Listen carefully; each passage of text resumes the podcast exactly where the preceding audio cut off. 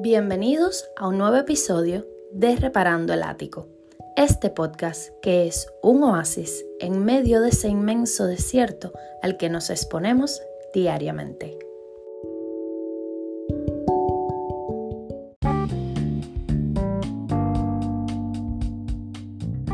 Para este nuevo año, solo quiero estar más cerca de ser la mejor versión de mí misma. Y por eso me he puesto 12 cláusulas que tendré muy presentes en este 2023. La primera, mi felicidad solo depende de mí. No puedo responsabilizar a nadie más por mi felicidad. La gente que haga lo que quiera. Yo seré feliz.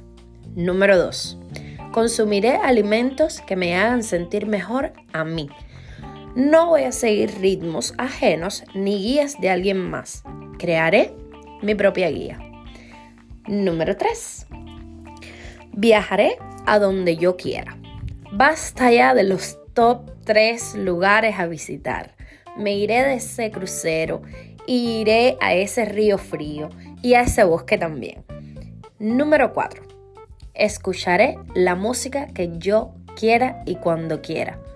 Oiré una canción cortavenas cuando esté más feliz y caminaré por el expressway del reggaetón cuando esté menos feliz. Número 5. Mantendré mi postura. Si no te gusta Arjona o Sabina, lo siento mucho. Número 6. Seré egoísta este año. Velaré por mí, por mis prioridades, y no lo voy a llamar amor propio a esto. No seré egoísta. Número 7. Cuidaré mi dinero.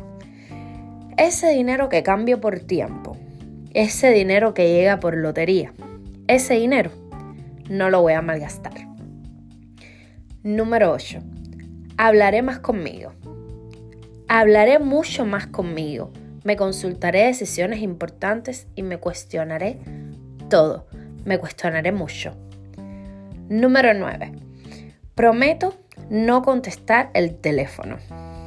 No voy a contestar el teléfono a menos que pueda dedicarle el 100% de mi atención a quien llame. Y no, no tendré cargo de conciencia por esto. Número 10. Respetaré la paz. Si hay paz en algún lugar o en algún asunto, no seré yo quien la rompa. No me tragaré mis palabras y de seguro sabrán lo que pienso, pero buscaré el mejor momento y lugar para hacerlo. Número 11. Defenderé a toda costa mi descanso. Horario para descansar, para dormir. Este cuerpo físico que arropa mi alma hambrienta necesita el descanso. Número 12. Y último, joderé menos. Así de simple. Viviré tan ocupada construyendo la mejor versión de mí que no tendré tiempo de estar jodiendo a nadie más, aun cuando joder se refiera a querer lo mejor para la otra persona. ¿Y tú? ¿Qué te propones tú para este 2023?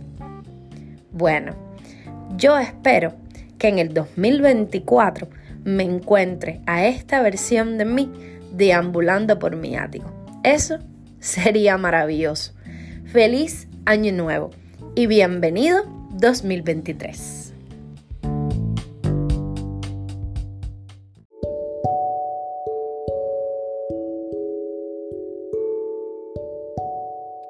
Gracias por acompañarme hasta el final. Y recuerda, sé feliz, rodéate de gente feliz, porque la gente feliz jode menos.